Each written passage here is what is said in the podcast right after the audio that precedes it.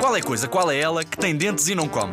Então, se tem dentes e não come, passa fome. Oh, tu não comas, não. Qual é coisa, qual é ela que tem dentes e não come? Ah, espera, só se for. E a solução é. É o pente! O pente é um objeto que tem muitos dentes, que serve para pentearmos o cabelo. Daí dizermos que ele tem dentes, mas não come. Serve só para passar no cabelo. O pente não come nada, não é?